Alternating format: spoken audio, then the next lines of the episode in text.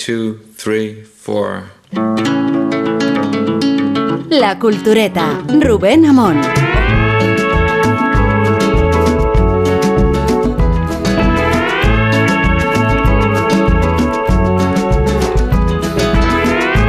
La Casa del Libro ha cumplido 100 años, La Razón lo celebra, con una crónica muy completa en la que cuenta que Creueras, presidente de Planeta y presidente nuestro, explicó ayer que San Isidoro de Sevilla definió casa como un refugio hecho con ramas y que eso quiere ser la Casa del Libro, un refugio para el lector y para el libro. En el acto estuvieron los reyes, estuvo eh, Bater, estuvo Iceta, estuvo el alcalde Almeida y estuvo Javier Arrebola, que es el director de la Casa del Libro, y quien recordó ayer que la Casa del Libro nació en la Gran Vía de Madrid hace 100 años, a iniciativa de Nicolás María Urgoiti, que era editor de prensa, de los más importantes de la época. Fue el creador del Diario del Sol, de La Voz, de Luz y de Crisol. Y tuvo ocho hijos, y uno de ellos, de nombre Ricardo, que estaba entusiasmado con la novedad tecnológica del momento, que era la radio, fue uno de los jóvenes pioneros de esto nuestro de la radio en España.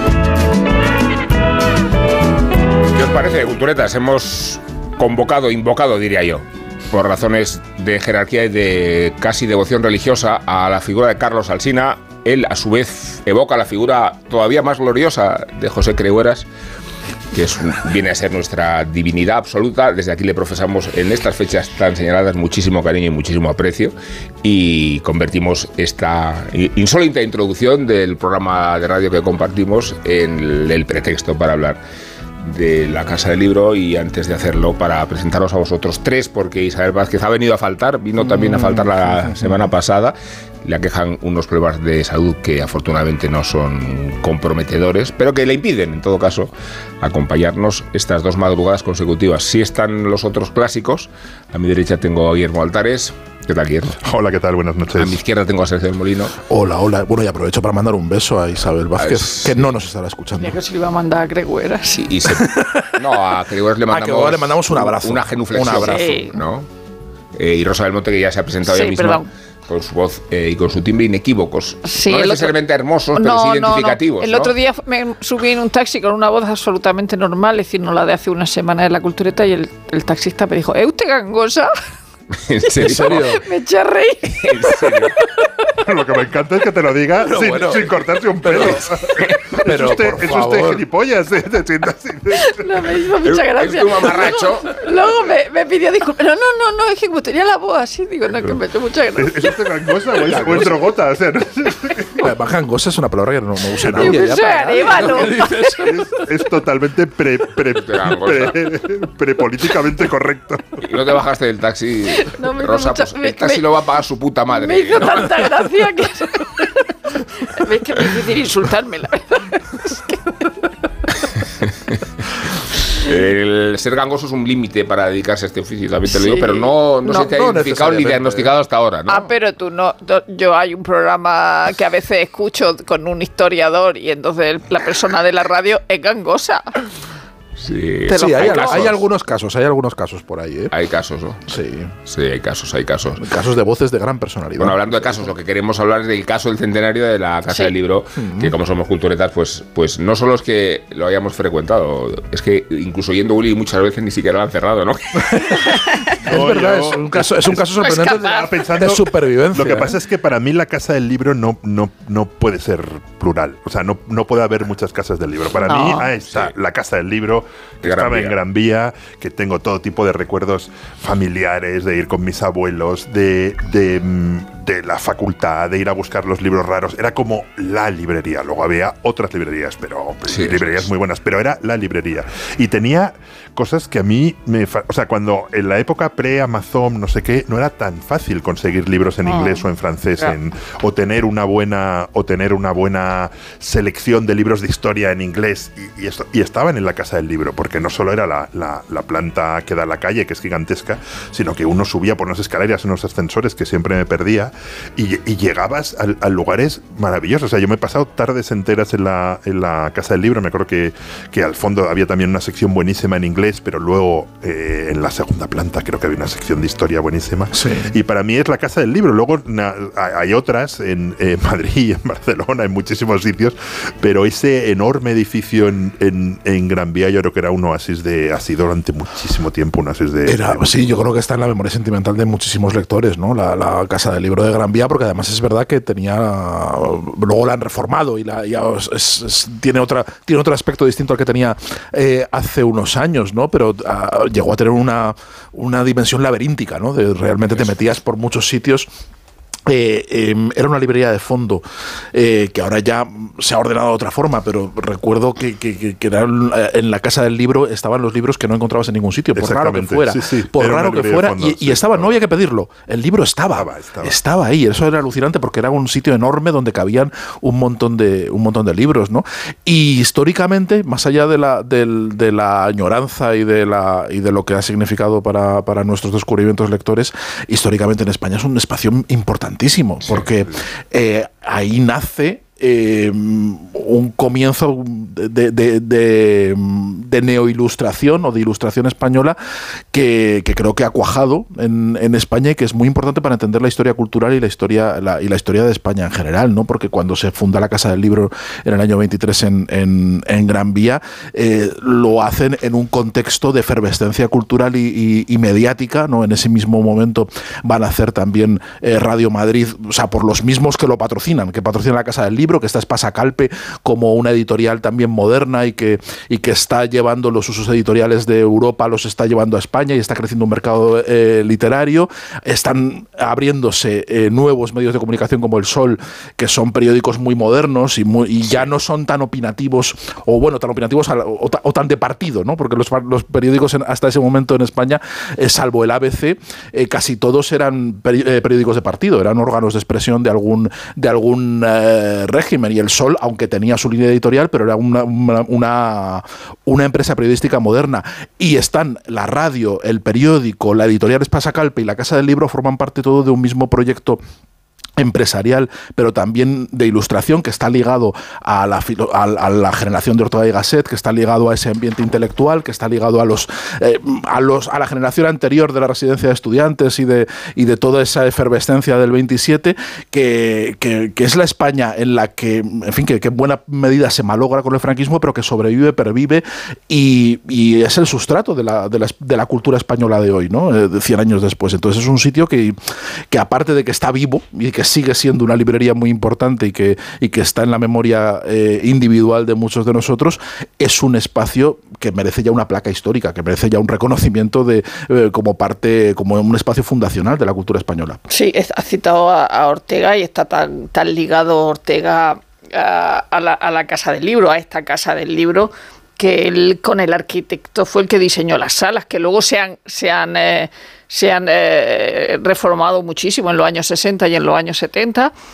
Eh, y también estuvo la, la- la revista de Occidente, aunque en las memorias de Mercedes Fórmica se dice que cuando ella vende su ca- la, la casa familiar en Bárbara de Braganza, que tenía una orientación norte, la compran y, y- y también va allí la revista de, de Occidente, o sea que está en, mucho, en muchos sitios. Y, y hablando de libros, claro, esta mañana, aunque haga- mucho tiempo ya, hemos estado hablando de Cleopatra y hay una escena en Cleopatra en la que, La del eh, Libro. en la que César, en la que César eh, eh, quema la, la flota de Ptolomeo que, que Richard O'Sullivan, el de un hombre en casa, recordemos, eh, quema la flota de Ptolomeo y se pega fuego un poco a Alejandría y se pega fuego a la, a la, a la biblioteca de, de Alejandría. Y entonces, eh, a- aparte de que el, el- el subalterno de, de, de Cleopatra le diga eh, a- a- a- la biblioteca está ardiendo y empiezan manuscritos de Aristóteles, manuscritos de Platón.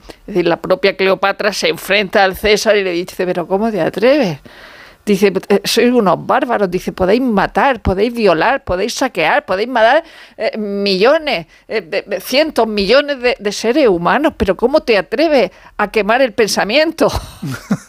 Dice que, que- que- que- que es verdad que, en estos tiempos que estemos hablando de una librería, cuando hay tantas cosas que están desapareciendo f- en formato físico, de, eh, como, como, como la casa del libro, de, de esa, de esa gran vía que entonces se llamaba Pi Margal.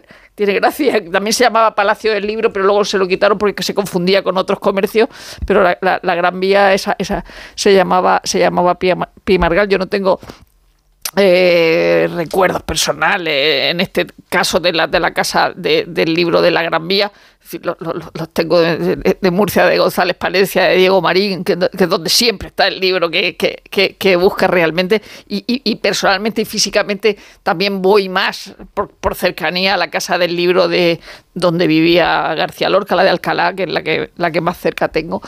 Pero bueno, pero la casa del libro es la casa del libro y, y es verdad que las páginas que ha hecho hoy la, la razón, aparte de, la visita con los reyes, con Creguera y todo eso. eh, La reina, por la- cierto, la- es muy oyente nuestra, ¿eh? Sí. Le mandamos un beso desde y muy aquí. lectora, y muy lectora. Y la de, de verdad que Alcalá, la, la de Alcalá es también estupenda. La de ¿eh? Por Alcalá ejemplo, es hace poco estupenda, fui sí. y tenía una sección de libros de, de- de cocina y de historia de gastronomía Sí.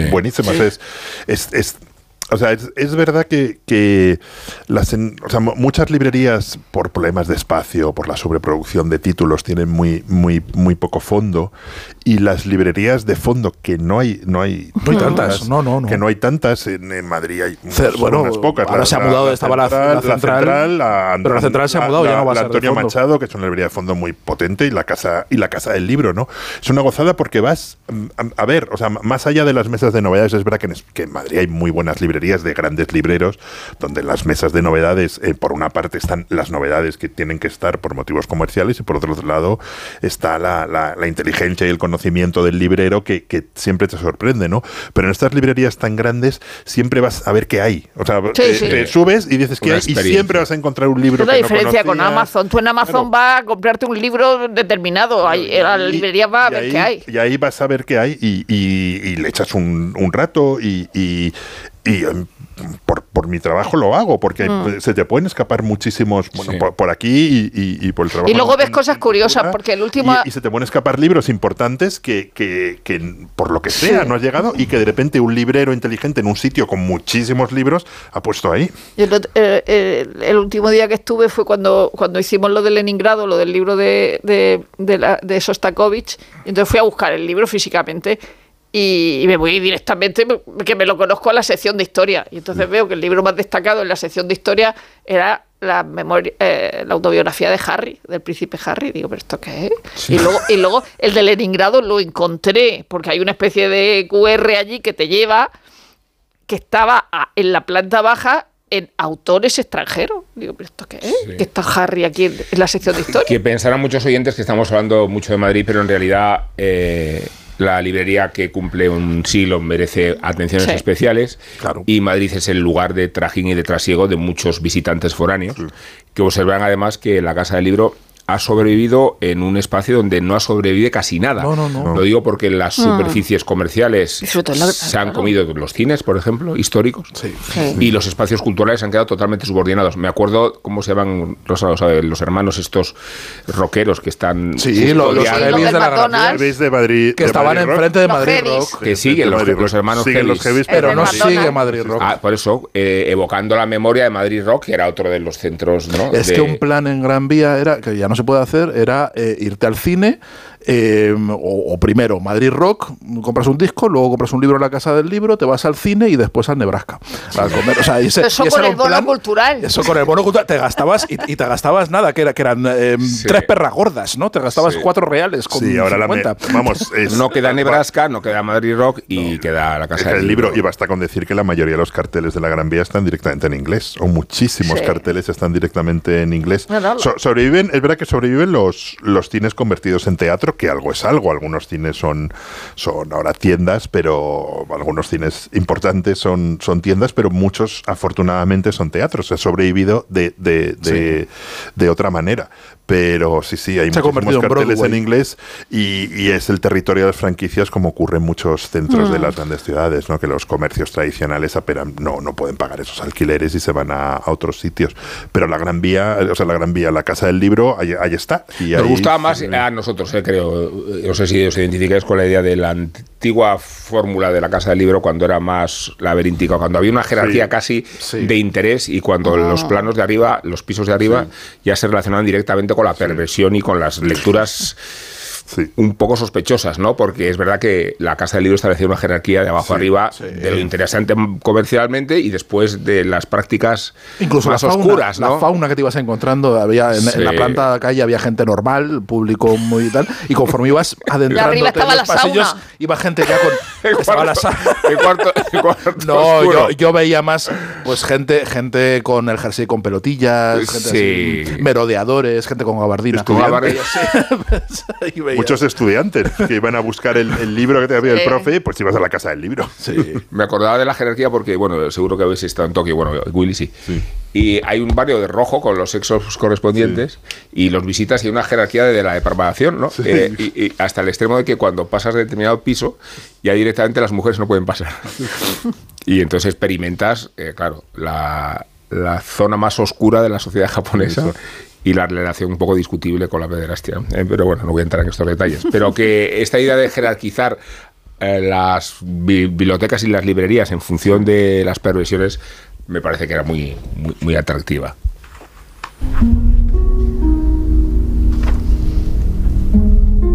Bueno, tengo entre mis manos un ejemplar del Sud-Ouest, que es el periódico líder de la prensa regional francesa, bueno, y de toda la prensa francesa, me parece. Y más en concreto, la reseña del libro de Henri Gouillard, que se llama Una salida honorable. Lo acaba de publicar en España la editorial Tusquets. Veo que tenéis todos el ejemplar delante. Muy bien. El libro, como cuenta de su vez, habla de la, de la guerra de Indochina y de su epílogo, de una guerra analizada en sus causas difusas y sus conmociones últimas, desde el callejón sin salida colonial hasta el compromiso de las élites francesas, todos unidos por una comunidad de intereses encarnada en una burguesía supuestamente unida. De estas cosas habla la novela de Bouillard, que es, si se puede llamar una novela, lo primero. Digamos que es una investigación inculpatoria que tanto expone el maltrato de Michelin a sus trabajadores autóctonos en una plantación de caucho, como menciona la condescendencia del hombre blanco, los bostezos de parlamentarios indiferentes a los debates, la indolencia de la Asamblea Nacional frente a la continuación de la guerra, el ego sobredimensionado de los militares, sus ineptitudes, la especulación financiera asociada con esta aventura. Condena a los héroes o simples actores del drama indochino entre la ferocidad y la codicia. Para el autor de una salida honorable, los culpables proceden de una misma aristocracia y la burguesía, de los mismos colegios y universidades, de los mismos barrios y de las mismas familias, casi por efecto de las alianzas consanguíneas. Los puntos fuertes de la novela, se pregunta el Sudoeste. Pues el método demostrativo y feroz, el estilo excelente, incisivo, como ya había demostrado con el orden del día otorgado por Goncourt en 2017, el premio Goncourt que se llevó ya. La propuesta de fondo de una comedia humana a lo Balzac, muy condensada bajo su planteamiento moral, a la manera de Plutarco y en el tono mismo de la vida de los hombres ilustres. ¿Y los puntos débiles? Pues un talento innegable al servicio de una causa sesgada, negando parte de la historia y dañando a los héroes de ayer para reducirlos a la dimensión de personajes de novela a los que se le pueden imputar impunemente todos los crímenes. En dos palabras, y son unas cuantas más, dice el Sudwest. Ribouillat se centra en la historia reciente, se inspira en hechos probados, cifras oficiales y algunos otros documentos heterogéneos, a menudo menores o aislados, para definir el contexto, y el contexto para comentar la causa y el hecho, siendo este ejercicio ciertamente realizado en una secuencia brillante y romántica, pero para finalmente conducir siempre la misma observación un tanto ingenua, según la cual, y de manera universal, los pueblos son siempre asesinados por las élites. Ahora os voy a leer la reseña que publica el SECO, que es un diario económico, pero también subordinada a la idea de que Bouillard antepone el rigor a la brillantez del resultado. Dice, si Rick Bouillard se metiera en política tendría toda la elocuencia de un tribuno. Su estilo, a la vez ligado y mordaz, mezclando indignación e ironía, es un modelo de elocuencia. Su relato de anécdotas esclarecedoras está perfectamente construido. Es difícil no estar convencido o al menos sacudido por su prosa. Y si su discurso de lucha puede parecer a veces un poco sostenido, incluso maniqueo, tiene el mérito de confrontarnos sin filtro con las horas menos gloriosas de nuestra historia. Su máquina literaria, para retroceder en el tiempo, asume su lado binario. Severa para los poderosos, defiende a los pequeños, y en particular a esos soldados del ejército francés olvidados, masacrados en Indochina, que irónicamente, de la historia, eran en su mayoría francotiradores africanos. De un diario regional a uno económico, ahora os voy a leer la reseña que aparece en Le que es un diario religioso. Y dice, la carga anticolonial se convierte en una farsa siniestra con una eficacia formidable. Bouillard caricaturiza desde el placer, viste de bufones a los hombres de poder, maneja los rasgos del humor mordaz y largas secuencias denunciadoras o patéticas. Al leer la novela, las risas llegan a estrangularte. Podemos cuestionar la exactitud de tal o cual punto, esperar el veredicto de los historiadores, pero el resultado es imponente. El desafío para Bouillard es, sobre todo, destrozar la rancia nostalgia de los buenos tiempos de las colonias, de una Francia elegante, segura de sí mismo y, claro, honorable. En esta revista de prensa un poco particular voy a terminar con Le Figaro, que no se muestra particularmente entusiasta. Dice Le Figaro, es un libro aburrido, desarrolla una visión sesgada y caricaturesca, todo postmarxista, de la guerra de Indochina.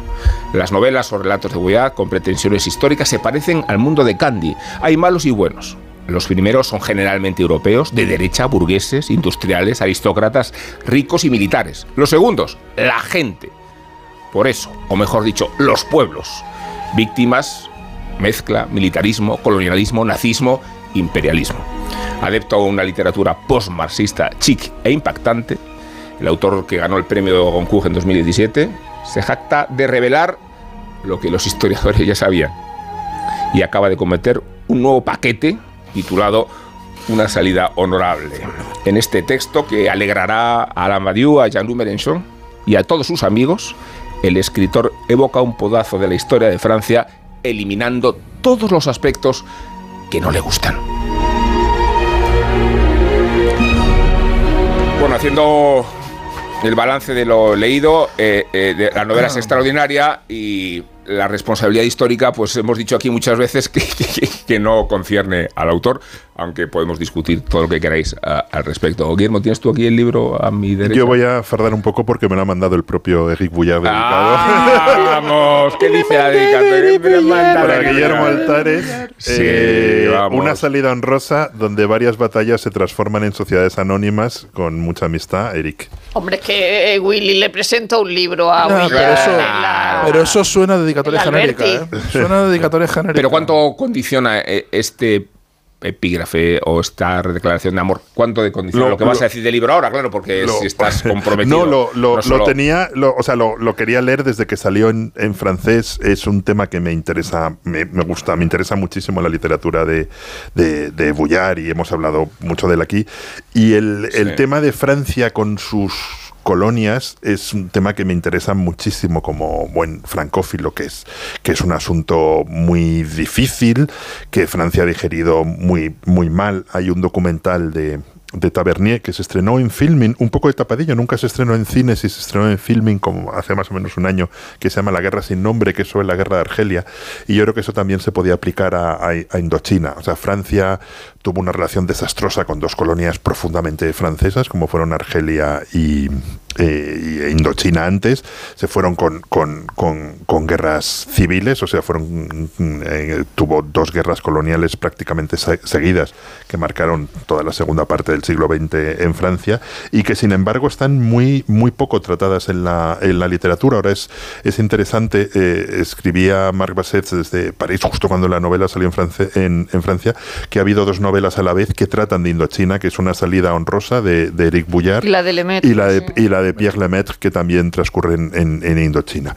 Y la novela es esta eh, no sé, un poco como Pierre Michon, ya lo eh, está un poco más, que son como miniaturas de diferentes escenas en las que vas, en las que vas avanzando y te va componiendo un puzzle del, del desastre colonial francés con unos capítulos que eh, interesantísimos sobre, sobre Fu, que es hmm. la, la, batalla que perdió Francia, con la que perdió la guerra, y que es de nuevo un, un, un trauma, un trauma colectivo. Y tiene ese sentido del, del, de la miniatura que también, pues sí, o Michon, Echenoz, que, que, encontramos una serie de escritores franceses interesantísimos que yo creo que, hace que los libros sean muy interesantes y, muy densos. ¿no? Son libros muy cortos, relativamente cortos, este es más largo que los otros, pero relativamente cortos, pero llenos de, detalles y, yo creo que, interesantísimos. ¿no? Y al final te encuentras como a través de Indochina hace una radiografía en el fondo del poder francés, desde el poder eh, eh, eh, económico hasta el poder político y militar. Bueno, yo parto del hecho de que tengo una, una devoción enorme hacia Eric Boullard, no correspondida, porque a mí no me manda los libros dedicados, no por lo visto. No nos sigue en Twitter tampoco, como Ah, pues acabo, acabo de descubrir que sí que lo tengo dedicado, soy gilipollas. No me, no, me, lo puedo, sí, no, me lo, me lo he leído, lo tengo subrayado y ahora mismo al pasar las páginas me lo puedo por Sergio del Molino, sí, sí. Te dice en tu dedicatoria, no dirá lo mismo, porque en ese caso os vais los dos de la mesa y quedáis retratados en la ridiculez. ¿Qué te dice a ti? Pues espera, que a ver, a ver, ¿eh? se lo voy a pedir. no, que tú, que entiendes, tú que entiendes la letra de Bullar, que yo no la entiendo. Si dice lo mismo. Como diga lo mismo, de verdad. Por favor. Dilo, dilo, no, no te ocultes. Una salida honrosa. Eh, no se entiende. No, cuanto más se acerca del, del, del poder. No, yo no entiendo la letra. No, cuanto, cuanto más. Ojo que Willy no habla francés, se ha demostrado. Plus on approche du pouvoir, moins on se sent responsable. Cuanto más nos acercamos del poder, menos responsable menos nos responsable nos sentimos. Vale. Eh, eh, con mucha simpatía, Eric. Mira qué bien. Pues mira, Eric, o sea, eh, ahora con la cosa correspondida, ahora me gusta más todavía. a ver, yo parto de eso, de la, de la devoción absoluta hacia, hacia Bouillard, que ha escrito uno de sus libros más largos, y son, cuidado, 173 páginas de letra gorda y con mucho margen, es decir, que realmente son, son muy poquito texto y hablaba eh, Guillermo de las miniaturas, y yo destacaría algo más importante que las miniaturas, y es la elipsis. O sea, está contando la guerra de Indochina y, la batalla, la, eh, batalla mm, del trauma de, que supone la derrota de, las tropas francesas y la salida de, de Indochina de Francia y el comienzo de la intervención eh, estadounidense y los prolegómenos de la guerra del Vietnam, eh, sin contar nada de eso. O sea, aparece muy poquito, aparece solo al principio eh, una, una, escena de unos inspectores de trabajo a una factoría Michelin y no aparece la violencia, no aparece la guerra, no aparece ninguna escena que tiene que ver con la guerra porque es una novela sobre el poder, como es prácticamente toda la, toda la literatura de Bouillard. Y el hecho de la revista de prensa es muy interesante, la que has leído, porque creo que es Mm, sintomática de lo mucho que acierta Bullar. Creo que Bullar cuando eh, eh, provoca, es verdad, cuando provoca esas reacciones tan viscerales, cuando provoca esas reacciones incluso tan faltonas y tan groseras en, quienes en, quienes no están de acuerdo y en quienes defienden. En el conservador Le Figaro. En el conservador Le Figaro, pero que, está en, en 2023 defendiendo casi la guerra de Indochina, que es una cosa alucinante. Yo no sé qué hay. Dice, es que no cuenta todo. que había de bueno en la guerra de Indochina? O sea, me gustaría que me dijeran que es que son las partes que son defendibles y aprovechables de la intervención francesa en Indochina, ¿no? que, fue, que es una de las, de las mayores vergüenzas nacionales de Francia. ¿no? lo que plantea Vuillard es, mm, eh, es literatura pura, en el sentido de que... Esa es la cuestión. De que, por supuesto que es maniqueo, por supuesto que caricaturiza, por supuesto, porque es su pretensión, porque él no es historiador, porque la, ecuanimidad, eh, el detalle, el matiz, el problema es trabajo de los historiadores y trabajo del discurso histórico. La literatura tiene todo el derecho y, yo creo, incluso diría que la obligación, casi, de mm, caricaturizar y hacer un punto de vista sesgado de las cosas, porque está proponiendo una visión y está proponiendo una visión que muchas veces también es presentista. Eric Boullard está hablando de, la, de la Cuarta República, está hablando de un día, de una sesión del Congreso de la Asamblea Nacional en octubre de 1950, donde se vota eh, esa salida honrosa, de donde sale el título, el hecho de que de, que, de que no hay que rendirse, de que no hay que negociar con el enemigo y que, eh, y que Francia tiene que ir a, por todas y no es, intolerable, ¿no? Eh, está centrándose, el, eje del libro es esa sesión parlamentaria y el retrato de esos mm, parlamentarios que proceden muchos de la Tercera República de antes de la, de la Segunda Guerra Mundial y que los pinta como unos burgueses decadentes, gordos, que, que, que, se tiran pedos y que, y que están todo el rato comiendo y, bebiendo en una, en una bacanal casi de eh, casi de, Pantagruel y Gargantúa, ¿no? Pero, pero contenido en eso. Y, es una visión legítima, porque esa es la visión de la literatura.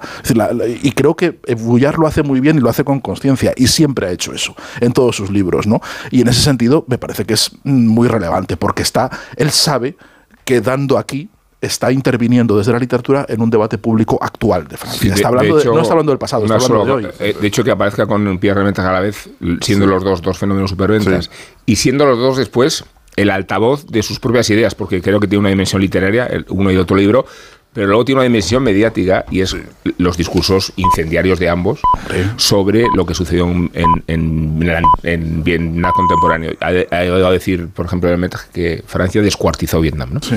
Y, además, cuidado que en, el embrión de la guerra de Vietnam está Francia metida por todas partes. ¿eh? En la forma en que se marchó y en la forma que dio a sustento. Es, digamos, la antesala. Pero dejadme, dejadme un, tres, líneas, tres líneas de, para ver la, la potente caricatura que hace eh, Bullar, que a veces yo creo que incluso se recrea. Para mi gusto a veces es demasiado reiterativo. Yo creo que mm, podía haber sido un poco más conciso y, no, haber cargado tanto las cintas en alguna caricatura, le habría quedado mejor el, cuadro, ¿no? Pero hace el presidente de Guiot, del, que es un político viejo, enorme, después de esa sesión, cuando hacen el, receso en, la Asamblea Nacional para irse a comer, ¿no? Dice, ya se acerca el restaurante. Por la acera avanza la sombra del presidente de Guiot, que cojea mucho, que apoya en el bastón su cuerpo gigantesco, lleno de nebulosidades y tinieblas, retorcido, renqueante, que se balancea como se balancean ciertos pavos, y parece que masca algo, quizás es un diente en mal estado, un puente que se le ha aflojado. Y cuando al final entra en el restaurante y después de varios pantagruélicos movimientos del tronco encaja su enorme trasero entre los brazos del sillón, el viejo bisonte rumia. Y es todo así, toda la gente, la élite política de la Cuarta República que, participa en, ese, en, ese, en esa guerra criminal está retratada en esos términos, ¿no? en, una cosa físicamente decadente, degradante, eh, que, expresan en lo físico la podredumbre nacional de Francia. ¿no? Y, creo que eso está muy bien hecho. Sí, yo estoy de acuerdo con lo que habéis dicho, que esto es literatura, no, no historia. ¿no? Es verdad que habla de un acontecimiento histórico que que, es verdad que no solo para nosotros quizás es un poco desconocido, más allá de que hayamos visto la película Catherine Deneuve y Vincent Pérez, que también que se llamaba Indochina, no, no lo digo, lo digo en broma, o, o de que la cochinchina sea un sitio mm, mm, legendario para nosotros en nuestra infancia. Es decir, eh, en la cochinchina ya nadie habla. Era donde te mandaba tu madre. Claro, no, era, ya no es un sitio que, del que se hable, pero cuando éramos pequeños hablábamos de la, de la cochinchina. Desde luego, el libro de Lemaitre eh, no solo está centrado en, eh, en, Indochina, porque también está Beirut y París, pero es curioso, como dice Pierre Asulín, que, que se trate este tema cuando no es una obsesión francesa como si lo es Argelia. no, no, no, Indochina no es una obsesión, es sea el pasado colonial y todo lo que quiera, eh, eh, eh, lo, otro sí lo es. La, portada del libro es Jacqueline y, y Christian de la Croix Castris en el 54. Cristian de la Croix Castris es el que está al mando de la, en la batalla de Dien Bien Phu, o sea que ya sabemos lo que, lo que es. Luego se fue a la Segunda Guerra Mundial, pero eh, a, luchar allí. Eh, murió en el 91, aunque en el 59 tuvo, en los años 50 tuvo un accidente. Y es verdad que lo de las caricaturas es tremenda. Y luego los títulos son muy bonitos. Bullar es un maestro a la hora de, hacer de la, de la, brevedad algo esencial y a la hora de, que este caleidoscopio sea muy bonito de leer y te pone unos títulos unos títulos estupendos como Dupont, el de los porteros, ¿no? Que en realidad eran porteras, porque las porteras eran las mujeres de los policías, es decir, no eran porteros, eran, eran porteras. Y luego hay un, hay un, hay un título también que así con, con admiraciones, que es Beatriz, Beatriz. Y entonces él empieza hablando de que, de que Dante realmente no tuvo una Beatriz de la que se enamorara, ni muchísimo menos, que en realidad Beatriz era una sirvienta que tenía y que él eh, apro- aprovecha ese nombre para para hacer una, una, una, una obra maestra, pero bueno, que no, que no hubo una señora de la que se de la que se enamorara. Entonces, Beatriz era una base de apoyo, una especie de centro militar, eh, eh, eh, es, lo que se llamaba Beatriz ahí. Y entonces Ferdinand de la Croix cuenta en una de esas caricaturas como hace que él, cuando estaba en su porque Beatriz fue fue eh, destruida no y él estaba en su refugio y no salía de allí y utilizaba de orinal el casco de su ordenanza. De aquí de aquí no salgo que esto me lo me lo destruye y es verdad que vea a esos señores tan elegantes en la portada del libro tan bonito esa señora guapa y ese señor así elegante y entonces claro te cuenta esas cosas de que de que utilizaba de, de orinal el el, el casco de, de, de, de la ordenanza. Luego lo, el libro, eh, es verdad que tienes que llegar hasta el final de la guerra del Vietnam, es decir, aunque est- esto sea como ya haciendo la broma la antesala de la guerra del Vietnam de Estados Unidos, ¿no? Eh, eh, incluso se habla como de como Foster Dulles se reúne en el Ecuador C cuando eh, con el ministro de Exterior y dice, ¿quiere usted dos? Dice, ¿dos qué? Dice, dice dos bombas atómicas. Dice, "¿Pero qué hace yo con dos bombas atómicas? Bueno, es verdad que Estados Unidos eh, eh, se, se, eh, eh, se mete en esa guerra absurda y entonces el libro acaba con la, con la, con la caída de Saigón, que es otro momento legendario de, de- de cuando hablamos de algún sitio desastroso con la gente huyendo, siempre pensamos en la, en la embajada de Saigón y en los helicópteros y la gente colgándose, colgándose de, los de, los, de los helicópteros. Y entonces él diciendo que, mira, 30 años, bueno, 30 años los de, los de Francia diciendo para esto, para esto, esta es la salida honrosa, 30 años, y luego, y luego da los- en, eh, al final del final, da los datos de los muertos de, de, de Francia, incluidas las tropas coloniales, la, la, la muerte de los vietnamitas, la muerte de los estadounidenses, y claro, es una diferencia tan brutal, tan brutal, que claro, entiendo que ese, que ese, que ese tipo eh, de literatura post-marxista y, y de sesgo ahí se ve eh, pe- perfectamente, La pero,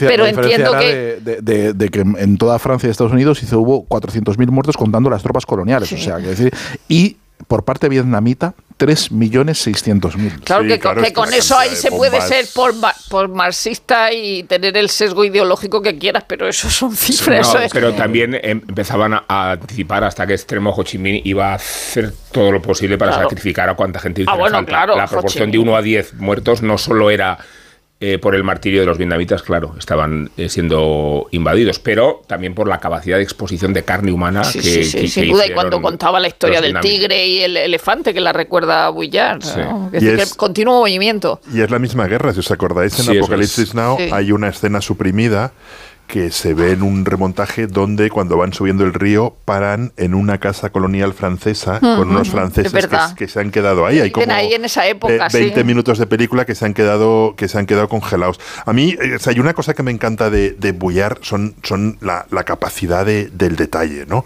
Cuando habla del, del ministro del Interior y el prefecto de París, por ejemplo, eh, te, te cuenta cómo contrataban a los porteros. El otro día vi que, en, que en España claro. acaba de salir un libro que fue una tesis doctoral sobre los porteros durante la posguerra en España, como órgano de control, como forma de control social, ¿no?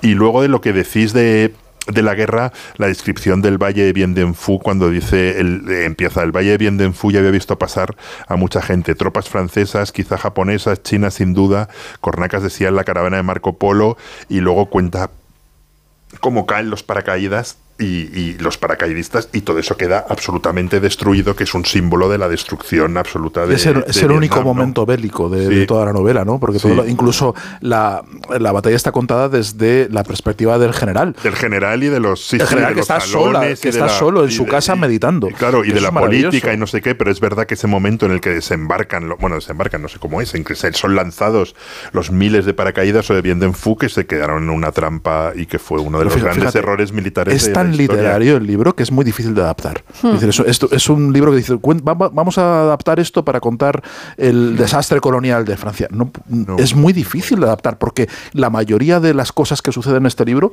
suceden o bien por sobreentendidos en sesiones, por, por- en, en- en- entre diálogos o en el interior de la cabeza de los personajes.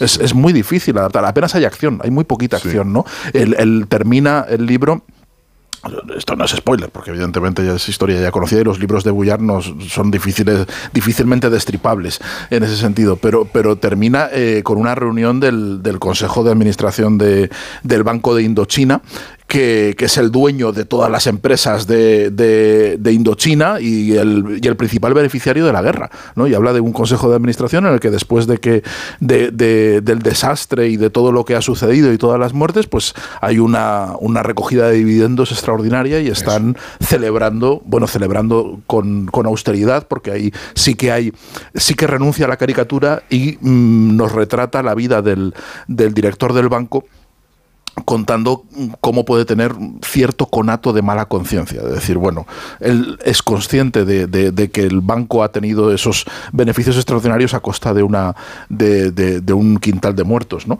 Y en ese sentido hay, un momento de reflexión, ¿no? Y de, de contraste. Y ahí renuncia a la caricatura. Realmente creo que los personajes van creciendo y a pesar de que eh, hay un eh, en muchos aspectos puede catalogarse este libro de, de un panfleto o de panfletario. Un panfleto no es porque no es un alegato político, sino que es ficción, pero sí que es abiertamente panfletario. Los personajes tienen mucha fuerza. Tienen mucha fuerza y son complejos y, y les entiendes y les y están muy bien dibujados. Es un, un- es un gran caracterizador, eh, Eric Boullard. Es, es un escritor soberbio, de verdad que es maravilloso y este libro lo demuestra una vez más, no siendo mi libro favorito, también te No, lo no, digo, a mí claro. me gusta, no siendo mi libro favorito de Boullard, pero sí que es, Sí, es una maravilla. El de los pobres, A fantástico. mí me iba a decir que a mí me encantó el a anterior. A pobres. mí me gustó el, pobres. el- el orden del día, pero el de los pobres. de los que es un pobres es- De una intensidad. de una Sí, intensidad sí. corto, que son eh, 30, son Sí, sí, 40, no sé, es cortísimo. cortísimo. Pero eso me, me- me interesa mucho eso que has dicho, aunque no tenga que ver exactamente con la literatura, lo que ha dicho Sergio de que, de que el libro es inadaptable.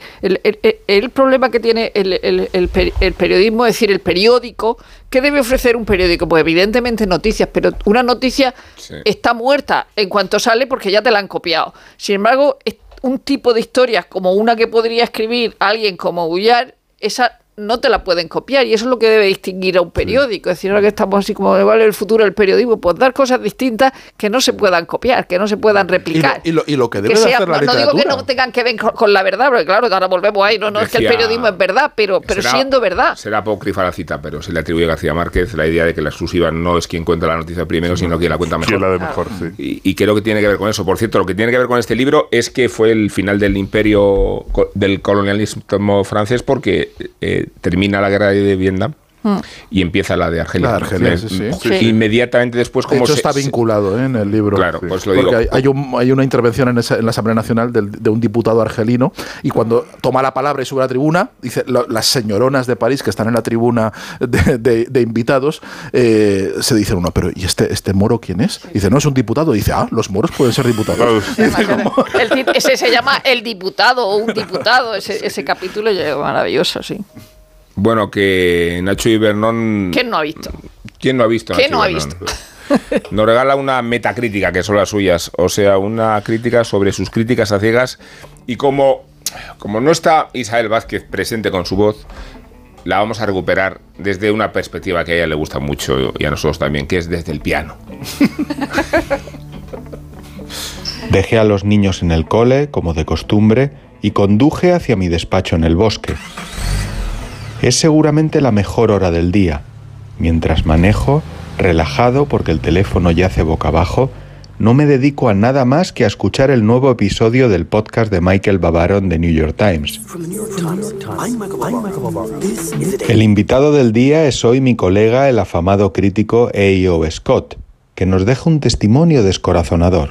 Scott explica cómo ha decidido abandonar el oficio, es decir, la crítica profesional, porque las películas y la liturgia cinematográfica que él tanto amaba desde siempre no existen ya, entre tanto Netflix y distribución directa a plataformas, tantos blockbusters facilones y tanta franquicia de la Marvel.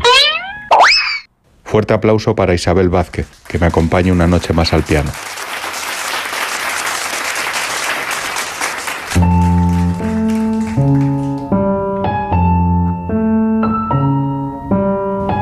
Gracias, artista.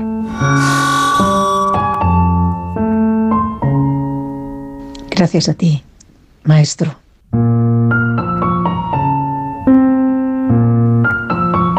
Puedo entender a mi buen amigo Scott.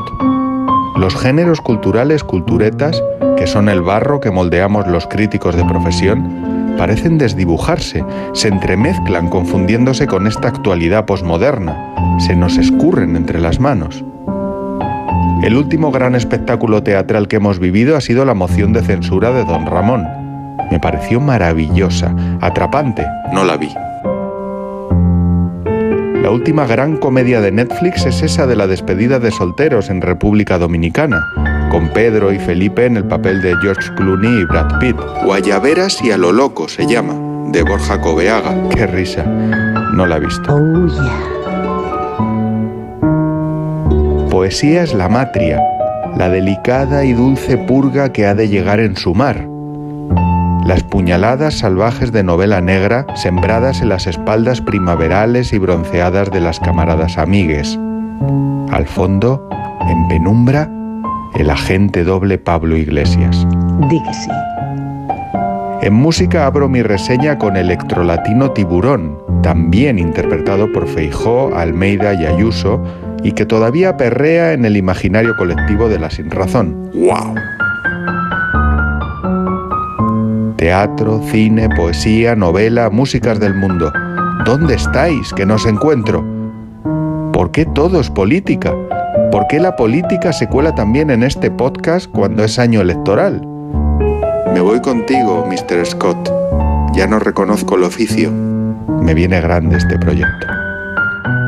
Oh, yeah.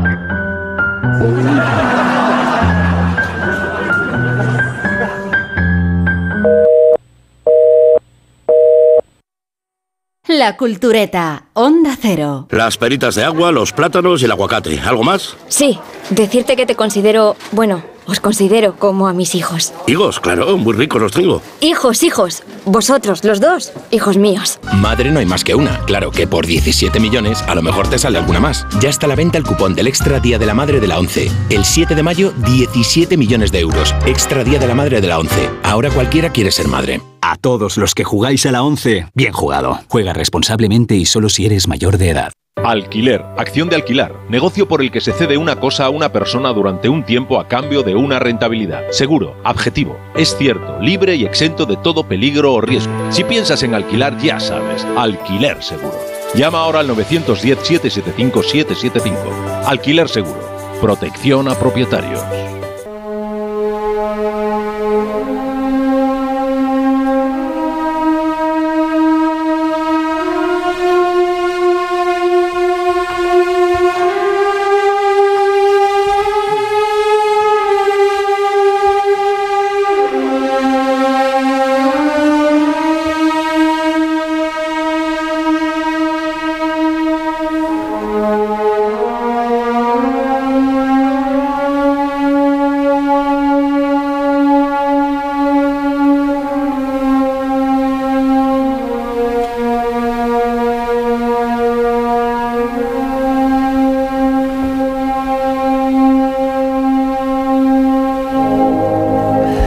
Tiempos del emperador Tiberio, un judío que predicaba la llegada del reino de Dios fue crucificado en Jerusalén por orden del prefecto romano Poncio Pilato.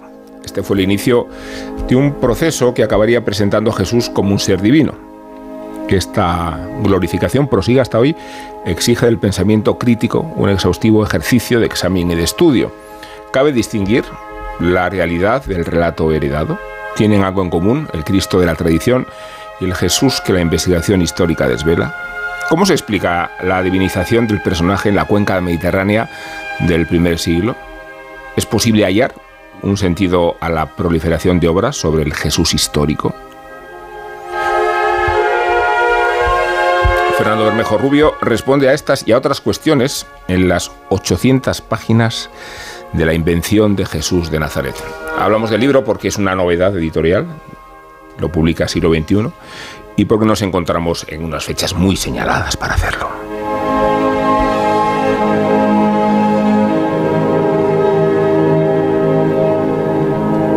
Lo habrán captado los melómanos más avezados con esta música que nos acompaña, Parsifal, una celebración wagneriana del Viernes Santo que supuso el punto de ruptura entre Wagner y Nietzsche. Parsifal rectifica en cierto modo el final de la tetralogía que tanto adoraba el filósofo, porque transforma la fuerza humana y pagana del amor en la caridad cristiana. De tal forma que la única oportunidad redentora de la humanidad, nos dice Wagner, consiste en la conciencia del prójimo a través de la compasión y de la responsabilidad. Wagner señala que el camino son la fe y la vida estética, razones ambas que los estudiosos del budismo relacionan también ellos con el guiño a la espiritualidad de la India, pero que irritaron sobremanera a Nietzsche por las explícitas alusiones al cristianismo y porque el compositor eleva el cáliz de Cristo. Wagner nos obliga a escuchar la fe de Roma, denunciaba Nietzsche. Y la fe de Roma nos constriñe a considerar compatibles la noticia histórica de Jesús con su dimensión metafísica. Por eso, puede terminar el libro de Bermejo entre las lecturas proscritas, pero no desde luego de las nuestras, que estamos aquí para culturetas hacer escrutinio de, de los mitos, de las realidades, de las fantasías y de las construcciones. Por eso nos ha interesado tanto este libro de Fernando Bermejo. Nos lo descubrió creo que Guillermo Altares, Guillermo, ¿no? Guillermo, sí. Pero le voy a dar la palabra a Rosa del Monte. Qué cosas. Has abierto No, tú antes, Willy. ¿eh? Sí, sí, me parece súper justo.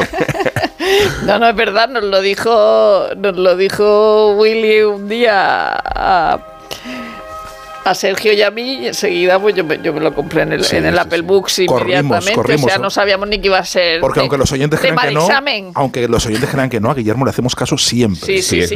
Porque nos dijo que era una especie de long seller que todas las semanas se vendían por lo menos dos desde hace años. Quiero decir que no es un libro de reciente, de reciente salida. Es reciente la cuarta edición. que la, de cuarta edición, pero que, no, que, que el libro no es, no es, no es de- de- del mes pasado, ni muchísimo menos. Y es verdad que la- la- la- el libro es fascinante. Eh, yo no voy a decir que me lo haya leído de cabo a rabo porque no me ha dado, no me ha dado tiempo, pero sí que he ido, he ido, he ido, he ido leyendo y mm, eh, ese, has dicho eso, ese personaje de en tiempos de Tiberio que crucificaron eh, eh, en tiempos de, de Poncio Pilato parece ya una cosa de la infancia sin eh, siete- ordenado por Poncio Pilato. Y La claro lo que, lo la, la Conchinchina. no es como eh, y todo lo que hay alrededor de eso es decir de- de- del hombre decir no, no era un, un predicador distinto de, lo- de, muchos de los que había en la época. Y entonces eh, Fernando Bermejo hace de, de detective, de historiador, de filósofo, de helenista, porque dice que el helenismo tu- tuvo mucho que ver con la construcción de, de, de- de Jesucristo, pero que, que en esa misma época había mucha gente, mucha gente como él, y evidentemente también hay muchos libros que han, que han escrito, incluso dentro de, de España, como el de Gonzalo Puente Ojea, que es la existencia histórica de Jesús, o incluso el de José María Gironella. Y, y entonces él, hace una, un análisis verdaderamente pormenorizado de, de, de- de cómo, de, de cómo se forma la, figura histórica, la figura mítica, la figura religiosa. Habla, por supuesto, mucho del cine, eh, del cine de, de, de Cecil, Cecilia de Mil a, a Franco Cefirelli. Eh, eh, ha- habla, es una obra muy objetiva y muy crítica a, la vez, quiero decir que no, evidentemente no es una cosa religiosa, eh, contrapone la, figura teológica y la histórica. eh, porque es- eh, eh, sí que sí que sí que eh, Jesucristo o, o- Jesús de Nazaret un tipo eh, un judío políticamente antirromano y con cierto talante nacionalista dice eh, incluso ha- hay una pregunta dentro de, de- de- la historiografía. eh, ¿Hubo un personaje realmente llamado Jesús de Nazaret? Que, llegan hasta, ese, hasta ese extremo, pero él, hace muy, inteligible la, figura de Jesucristo y sobre todo la construcción cultural del Cristo de la fe, del Cristo, del Jesucristo, del Jesucristo de la fe. Como he dicho antes, dice que el, pa- el papel del, he- del helenismo es, fu- es fundamental en la, en figura. Y lo interesante del libro, pese a que sea un poco gordo, es que sirve eh, igual para entendidos que para todos los públicos. Es decir, lo que te está contando cualquiera puede, puede entenderlo, no, no, es, no es un libro oscuro con, con, con B o sin B. y, y, bueno, pues está, está, separado por partes que se, se entienden perfectamente, con la reconstrucción eh, crítica, eh, la valoración de las causas de la crucifixión, la figura de Juan el Bautista en ese momento, con las primeras eh, eh, datos históricos con las cartas de Pablo de Tarso, Hmm. eh, luego está el Cristo sobrehumano, que es la tercera parte. eh, eh, que hay una hay uno que, que, se- que- que es muy interesante que se llama de, de Jesús a, a Cristo un, un capítulo o una parte de, de un capítulo eh, habla también de la, de la propia historia de la investigación de, la ficción histórica, de, de- del enfrentamiento entre historia y teología. Eh, y es un eh, libro a veces como, no voy a decir desmitificador, porque evidentemente si estás dudando de si existe una persona que se llamó Jesús de Nazaret, evidentemente estás desmitificando, pero simplemente una, una parte de la, de la herramienta. Eh, eh, dice que, el, que los evangelios de Mateo dice que, que los discípulos en realidad no entendían nada de lo que decía Jesucristo y eso me ha hecho mucha gracia. Dice que, que no entendían ninguna parábola de nada, de nada, de nada. Y dice que creo que, claro, eh, pero le- leído, lo- incluso lo, lo- lo- que yo que no me lo he leído completamente, me parece un libro amenísimo, aparte de, de- muy desasnador. Bueno, yo, yo, yo ahí sí que hablar- pondría algún, sí, espera, un algún, segundo. algún, Un segundo, un algún segundo. Iba a hablar Guillermo Altares, pero lo va a hacer Sergio Molí. sí, es que, por- por- que sí que es verdad que es.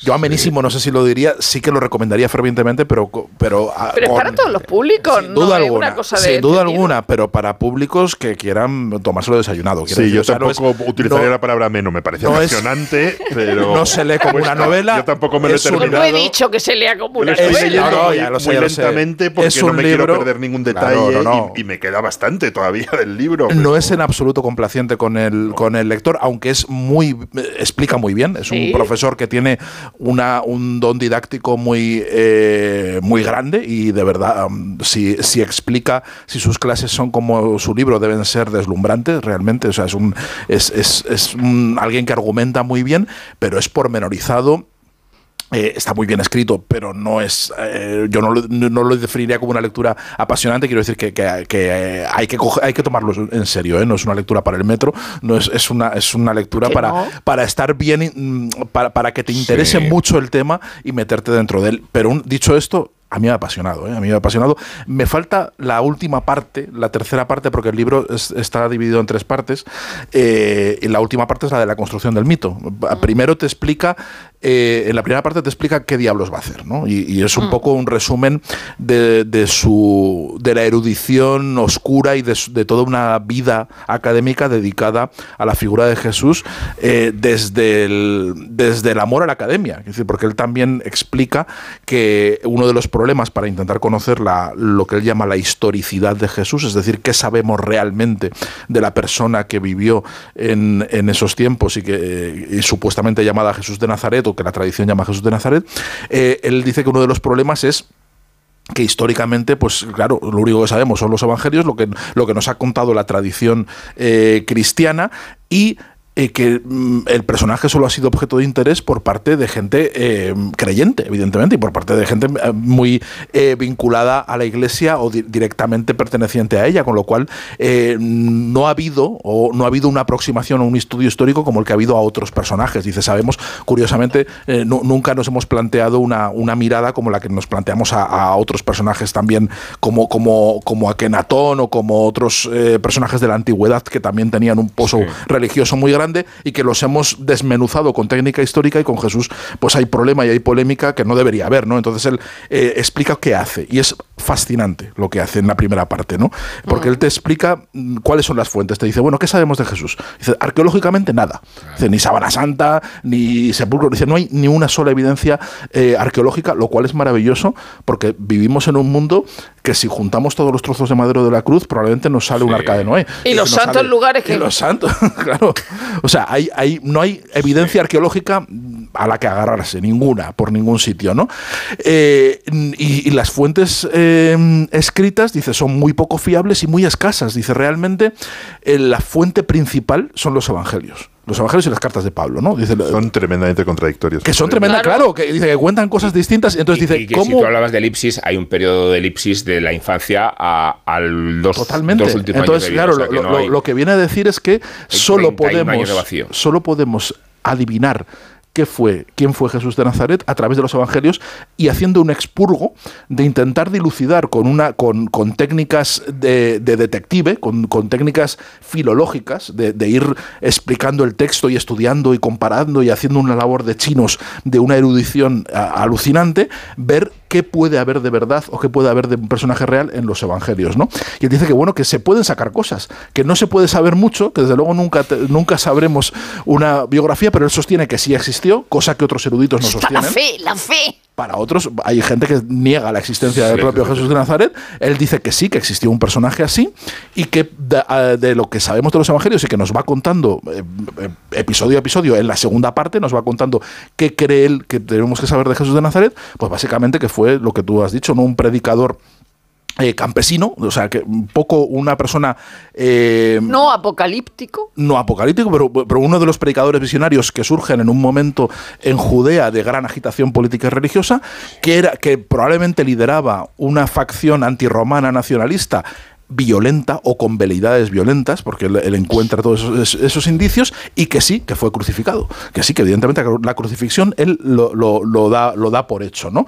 Y eso, a partir de ahí, estos son lo, lo- poquito que sabemos, ¿no? De, de- de ese, de ese personaje, y lo sabe todo a través de los evangelios. Y eso es alucinante, es fascinante asistir a cómo te va argumentando. Espera, Willy, que cosas ahora voy y a hablar yo. Eh, ahora vas tú, Willy, que voy a hablar yo antes. Eh, y lo voy a hacer precisamente desde este punto de vista que tú dejabas ahí soltando.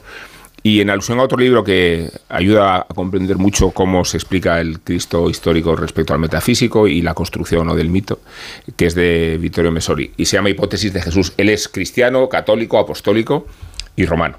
Y desde esos presupuestos a su libro lo llama La hipótesis de Jesús.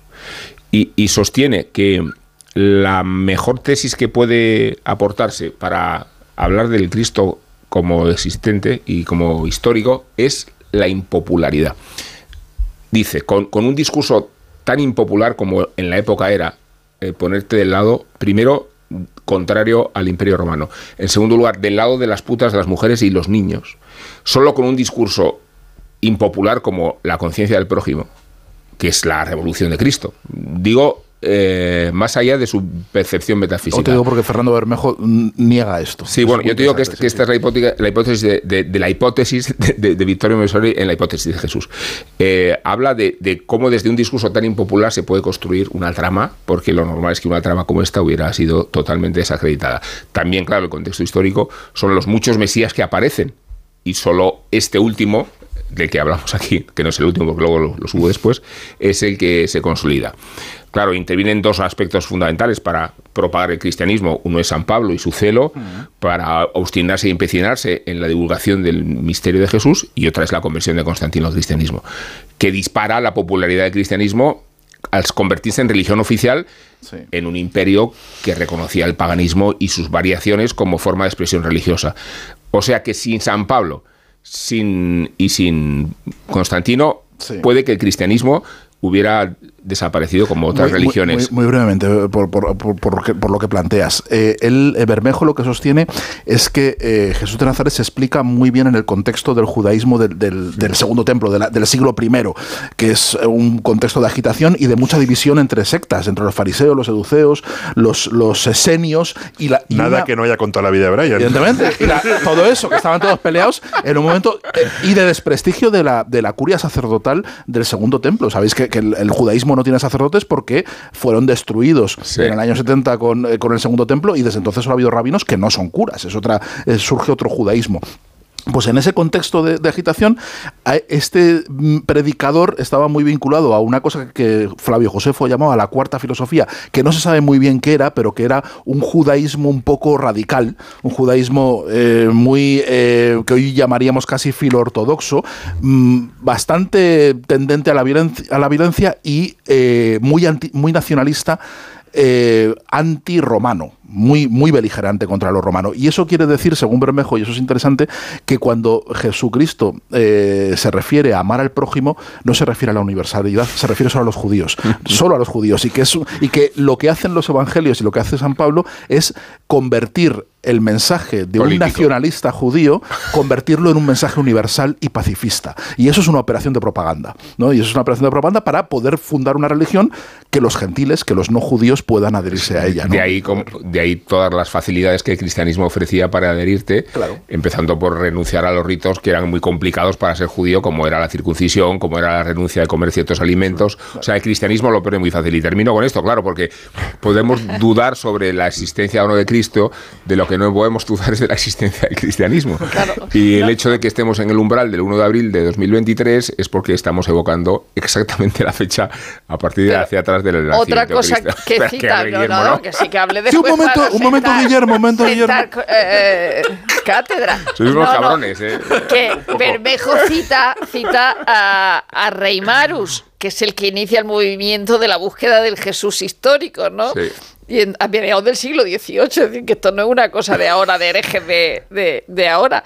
Y entonces eh, Reimarus dice que, que- que Jesús de Nazaret no, no fue un Mesías trascendente, sino más bien un predicador que anunciaba algo que los judíos esperaban, la cercanía de la llegada del reinado de Dios, que implicaba el final del dominio, del dominio romano, pero que luego va y lo, y, y lo matan y se quedan un poco desconcertados. Entonces el cristianismo lo inician otros seguidores que no realmente. Es que eh, es, es la madre, de la madre de. Constantino Santa Elena Claro. quien adopta como iniciativa arqueológica Se nos está enfadando, fundamental. No, no, el, el hallazgo de la cruz. De la Claro. cruz. El de- Claro, claro.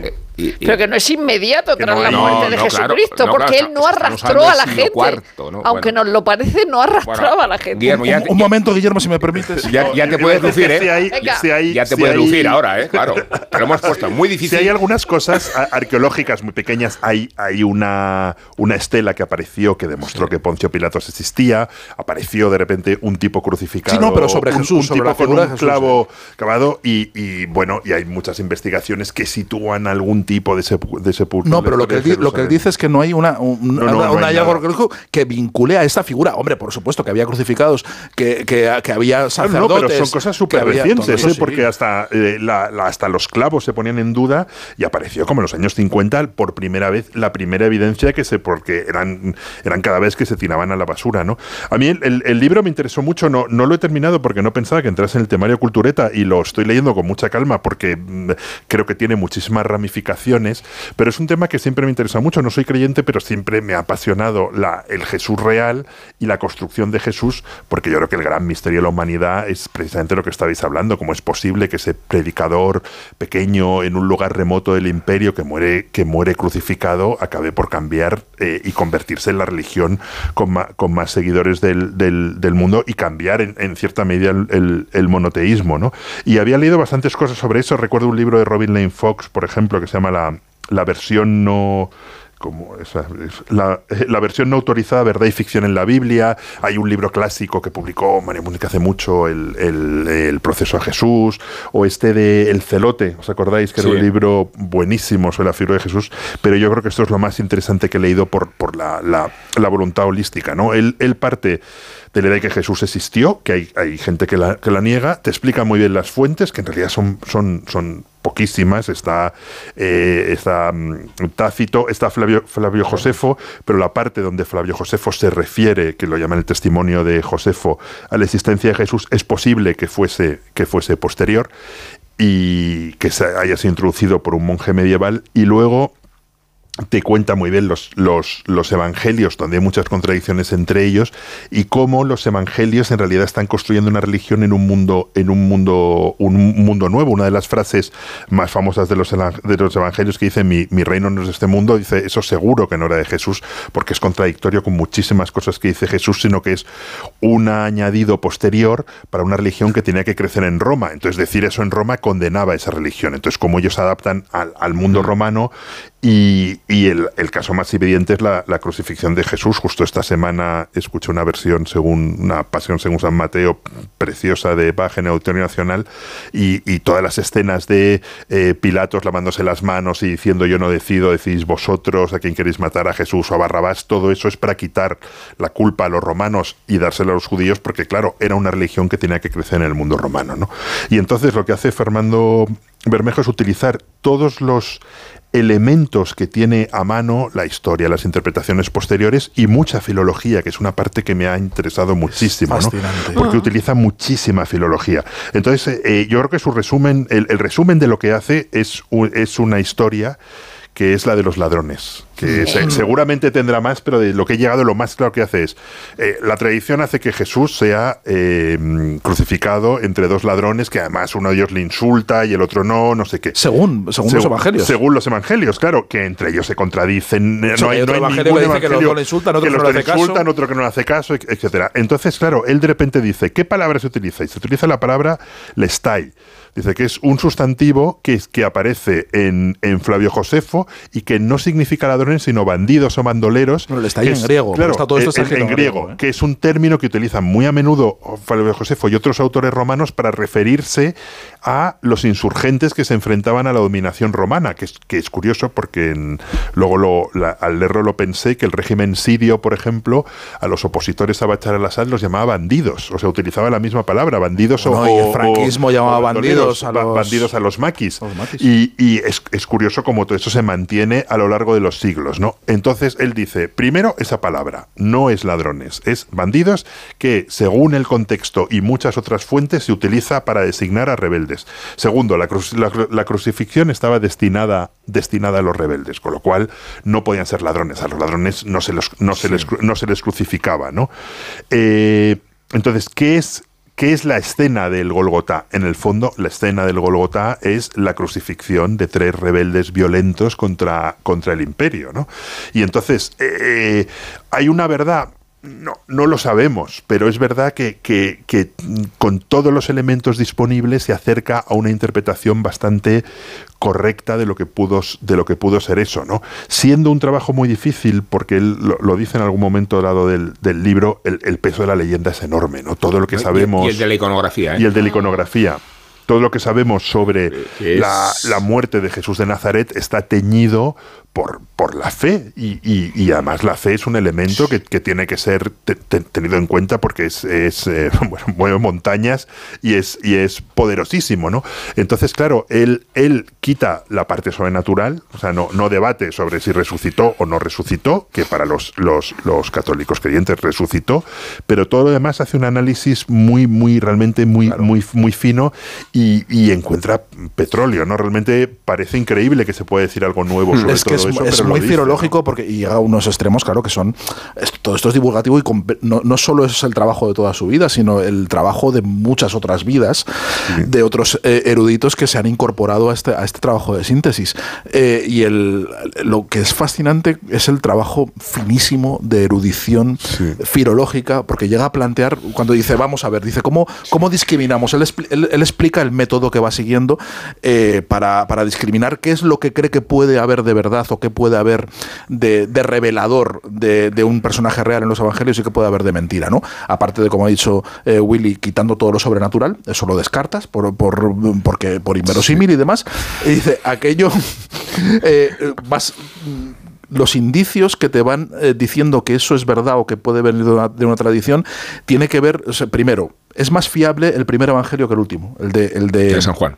No, el, el de Digo, San Juan el es el último último. es el último, sí, sí. el de, el, el- el de, el de Marcos, ¿no? El, es el, dice, es más fiable porque está más pegado a los hechos. Dice, entonces dice, Bueno, de que hecho, tiene- hay tres evangelios sinópticos que son del mismo periodo y Claro. el San Juan que es posterior. Y Juan posterior, luego que además, en torno al año es- 70. Que eso sí es Sí. conocido. Te explica que los otros dos, eh, Mateo y Lucas, seguramente parten de un texto común que se llama pues, Q, creo, que- Claro. que, nunca se, que, que eso, nunca es, se eso es conoció, un que mito, nunca ha eso es un mito que nunca sabe, dicen que sí, que hay un, un texto perdido que, en el que están basados esos, ¿no? Dice, bueno, entonces, dice, ¿quién escribe este, este evangelio? Pues lo escribe eh, alguien en, en alguna ciudad del Mediterráneo eh, oriental después de la destrucción del templo de- de- del segundo templo de Jerusalén eh, por un judío de la diáspora que escribe en griego pero sabe arameo. Dice, y esta historia se la han contado en arameo. Dice, y, entonces, ¿cómo discriminas lo que se ha inventado este señor, con lo que es ficción y aportación de, del autor, de lo, que, de, lo que es la historia que él ha oído, que le han transmitido oralmente? Dice, pues yendo un trabajo muy fino, detectando estructu- estructuras sintácticas del arameo en- en el texto griego. Dice, hay frases que suenan raras en griego. Dice, esto es una estructura sintáctica rara. Dice, ¿por qué? Porque es una traducción literal que ha hecho de una frase aramea. Dice, con lo cual es probable que ese pasaje pertenezca a la historia que a él le han contado y que él ha traducido al griego. Dice, y lo, lo que está en griego perfecto, la mayoría de las cosas son copias de la Biblia, dice, copias de los salmos y copias de otros textos en griego que ha leído. Son como Eso las es investigaciones del FBI. Es que es así, es que es alucinante, vimos, ¿no? Cuando va, va- y dice y otra otro mm, criterio que me parece fascinante es todas aquellos eh, anécdotas y hechos que contradicen el propósito propagandístico del Evangelio. Dice, a ver, si, el Evangelio lo que quiere es fundar una religión y convencer a la gente de que Jesucristo es el Hijo de Dios y que tiene un mensaje pacifista y de y ecuménico y de hermandad entre los seres humanos, dice todos aquellos momentos en los que Jesús se muestra como xenófobo, como violento, como, en fin, y- y como antirromano y demás, eso son deslices. Dice, eso, eso no corresponde a la imagen que ellos quieren transmitir de Jesús, con lo cual es probable que eso pertenezca a la tradición que ha es que- escuchado. Eso es Mira, fantástico. estamos en el- que sea verdad, claro, y que sea Claro, y verdad porque- verdad. porque no, se han- lo han no les- no lo han podido expurgar. Claro, pero si se lo hubieran, porque si se lo hubieran inventado, hab- habrían presentado a Jesús de otra forma. El problema de la filología no solo ya es documentar las fuentes, sino toda la intoxicación que ha venido incluso de los panfletos que se han construido contra la idea de Jesucristo y que se han aceptado como fuentes históricas. No me refiero a Renan. Estamos en el bicentenario del nacimiento de Renan, que transforma Sí. la percepción de La la, percepción historiografía, de la historiografía. y que además eh, enfatiza muchísimo el cuestionamiento del cristianismo en su momento original y de la figura histórica de Cristo y la figura metafísica. Pero eso quiere decir que hasta el siglo XIX Mm. no se empezó a plantearse... Porque era herejía. Claro, No, ya- pero ya sé. bien, y, qué bien, y qué bien estamos ahora, ¿no? Es decir, hablando de estas cosas como nos dé la gana y diciendo lo que nos dé la gana. Porque hay que, hay que, hay que No, recordar que en la, en la dedicatoria de la dedicatoria del libro de Bermejo, eh, aparte de para Ana González Yagüe, y para nombres de personas que supongo que serán cercanas a él, dice a la memoria de Jean-François Lefebvre, caballero de la Bar, torturado y decapitado y quemado en Francia a los 20 años el 1 de julio de 1766, acusado de impiedad y de blasfemia. Sabes que no se quitó el sombrero al paso de una procesión y lo mandaron a la hoguera por eso. Y dice, ya la de las innumerables víctimas de quienes a lo largo de los siglos explotan la ficción. Eh, eh, Jean-François Lefebvre en Francia se le considera símbolo de la intolerancia religiosa junto a Jean Calas y Pierre-Paul Sirven. O sea, es que estamos de- No. en el mejor de los mundos posibles, lógicamente. Es decir, que la religión, eh, sí, que mucha historia, mucho Jesús de Nazaret y mucho... Pero, Y poco, poco ejemplo, ¿eh? Con el aquí pa- pocas lecciones Bueno, de la a religión.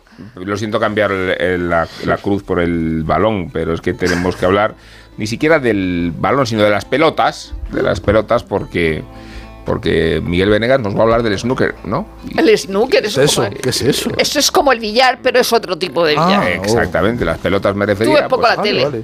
Yo, eh, el billar, eh, Inglesa, y sobre de la, tele inglesa muy poco. y de la rocambolesca vida de Ronnie O'Sullivan, que bueno, que a- acabamos de descubrirle a Sergio Molino. y que dice que la historiografía que sí que existió, ¿eh?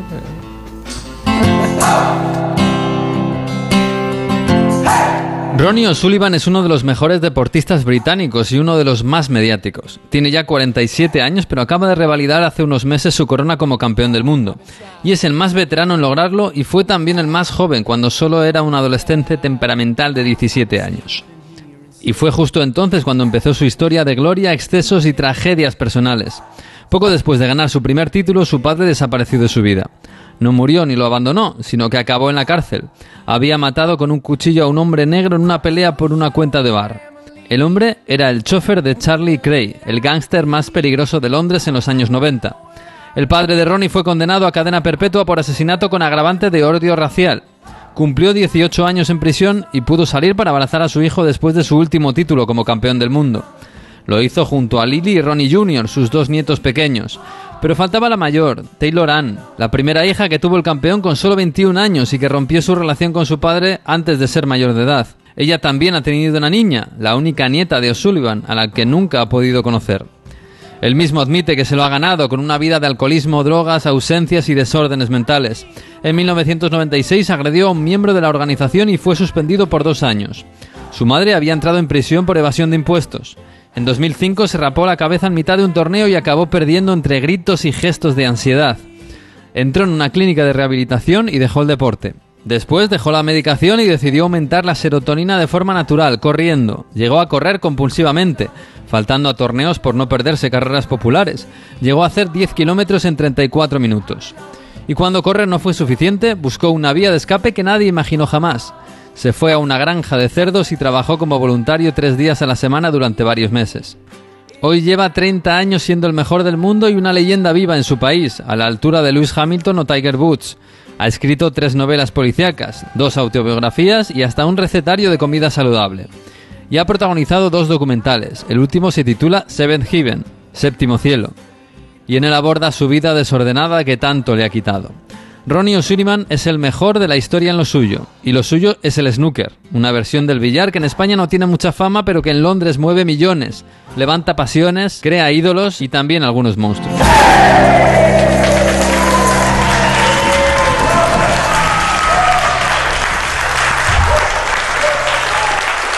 La Cultureta, Onda Cero. Tendremos el coche en un par de días. Genial, Antonio.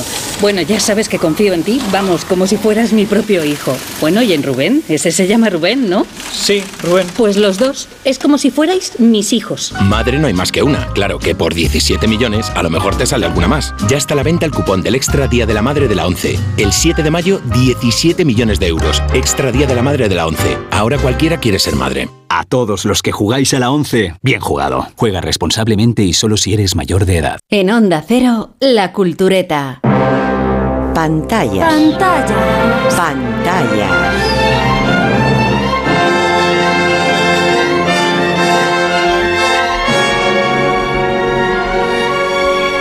Revista de cine.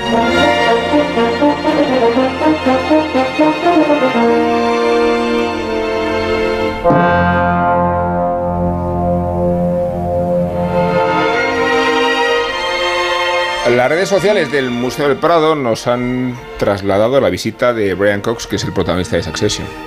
Y con una idea un poco esperable de cuál era su cuadro favorito, pues nos han pintado viendo Cox el cuadro de Goya, Saturno devorando a sus hijos, que es un poco la subtrama.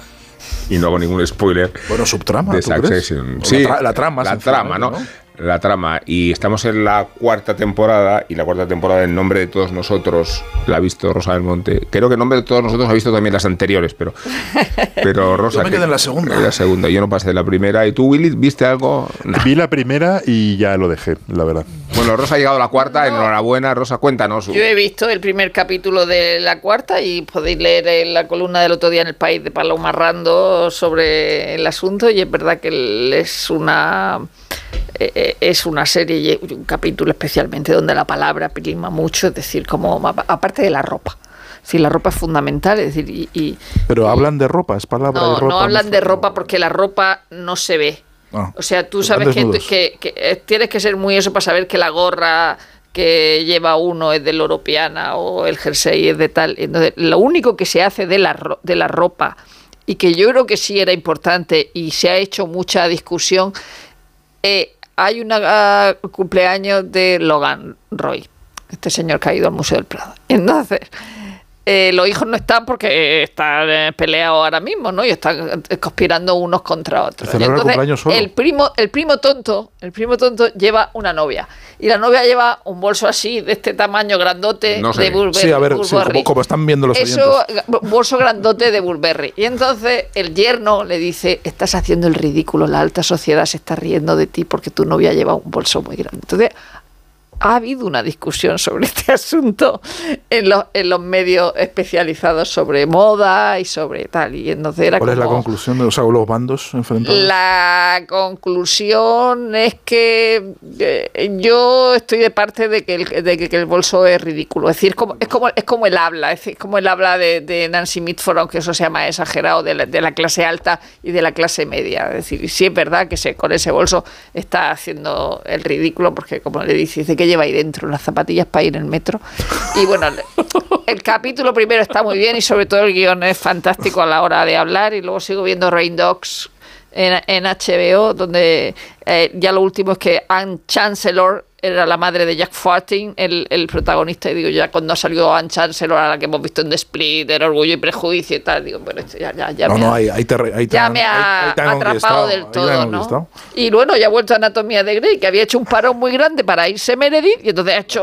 De menos. Ha vuelto para irse Meredith, y eso no lo podía haber hecho Pero no, antes. se- pero eso- sonda, pero- sonda. pero eso no se había acabado hace siglos. Ah, no se acaba nunca, nunca, nunca. Nunca se acaba, sonda- Lleva- sonda solo nunca sobreviven se ya Edith era la protagonista. del, Meredith era la protagonista que de aquellas formas.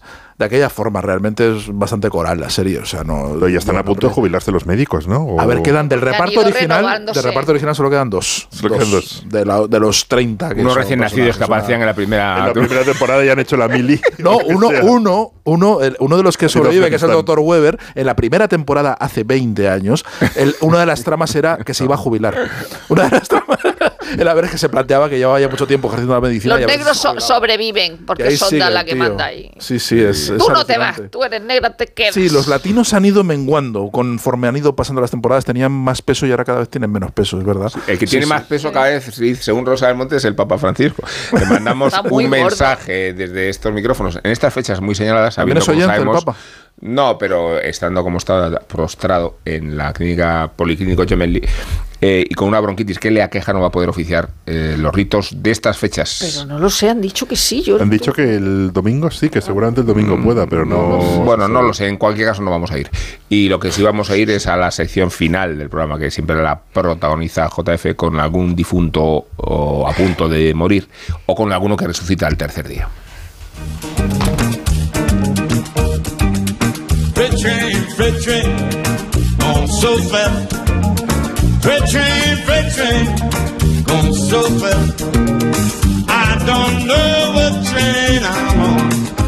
Van Morrison es un tramposo. ¿Y a qué viene esto? se preguntará más de uno. La respuesta es bien sencilla, por su último trabajo, editado hace solo unas semanas. Pero me temo que tendré que desarrollar mi tesis de una manera algo más elaborada si es que quiero que se me entienda. Voy a intentarlo. El disco se llama Moving on Skiffle y en él Van Morrison homenajea a este estilo, el skiffle, que se hizo sumamente popular en Reino Unido e Irlanda durante la segunda mitad de los 50. Y más de uno pondrá cara de no me suena de nada. Y no es de extrañar, porque este estilo fue popular exclusivamente en Reino Unido e Irlanda. Obviamente, ahora llega la otra pregunta. ¿Y qué diantres es el skiffle? El origen de este estilo lo encontramos como el de casi todos en Nueva Orleans. Al menos es lo que dicen la mayoría de musicólogos, aunque no absolutamente todos. Es una combinación de jazz, blues, folk, country, bluegrass, unos ingredientes que podrían mezclarse en diferentes cantidades, llegando a resultados muy distintos, pero con un denominador común, el uso de instrumentos sencillos, baratos, humildes, normalmente guitarra acústica y banjo, acompañados por la percusión de una tabla de lavar, y a partir de ahí basta con echar la imaginación, un peine con un papel de fumar, una vasija vacía para soplar en ella, cazús, sierras, bajos de una cuerda con un bidón, lo que sea. Y por eso Van Morrison es un tramposo, porque en su disco ha utilizado algunos de estos instrumentos, sí, pero también bajos y guitarras eléctricas, pianos y demás, pervirtiendo el origen humilde de este estilo nacido a principios del siglo XX. Lógicamente, cabe preguntarse por qué se hizo popular exclusivamente en el Reino Unido e Irlanda cuando había nacido en Estados Unidos. Y la verdad es que fue algo casual, porque en los conciertos de jazz en Inglaterra se comenzaron a hacer unos descansos con algunos de esos músicos interpretando canciones de una manera sencilla, mientras el resto descansaba. Poco a poco estos números se fueron haciendo incluso más populares que los propios conciertos de jazz Y en 1955, Lonnie Donegan se hizo muy famoso con esta acelerada versión del Rock Island Line.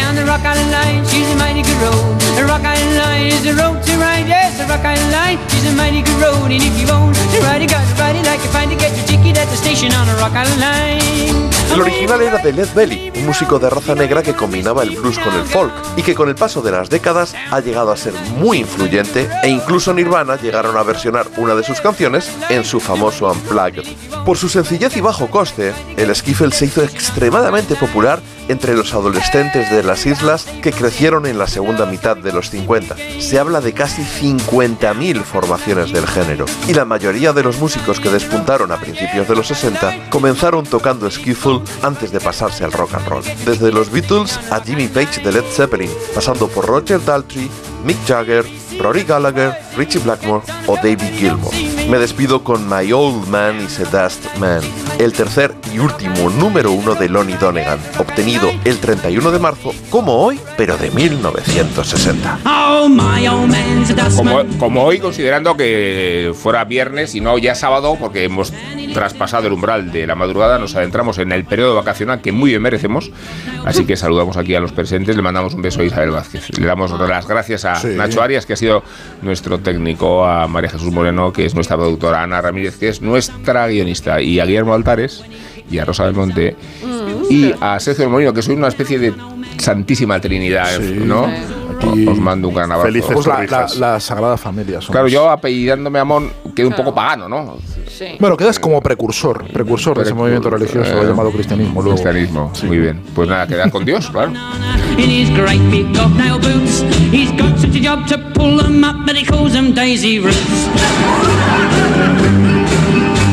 Some folks give tips at Christmas, and some of them forget. So when he picks their bins up, he spills some on the step. Now one old man got nasty, and to the council wrote, Next time my old man went round there, he punched him up the throat. Oh, my old man's a dustman, he wears a dustman's hat.